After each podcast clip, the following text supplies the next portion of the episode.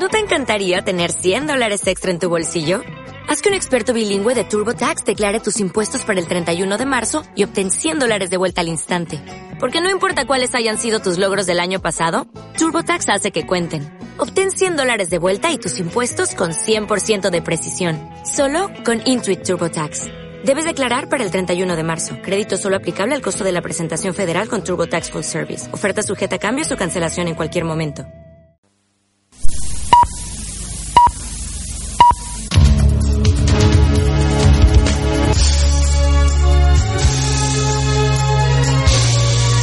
Matinal Redacción Madrid.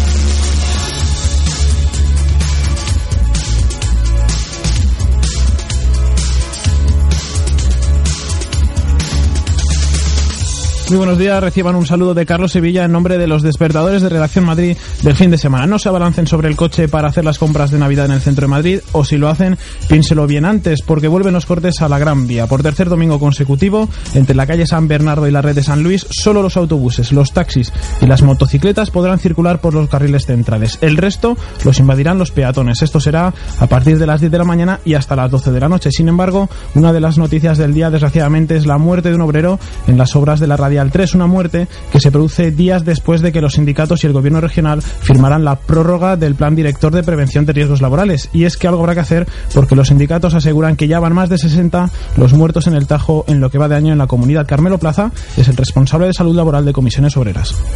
160 de trabajadores muertos en lo que va de año en nuestra comunidad por el hecho de trabajar es una cifra absolutamente intolerable e inadmisible.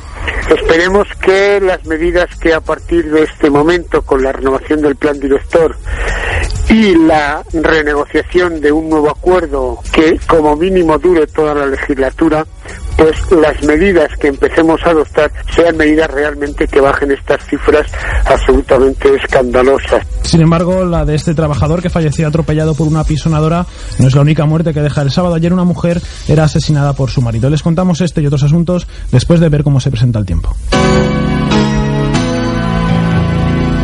Redacción Madrid. Área de servicio.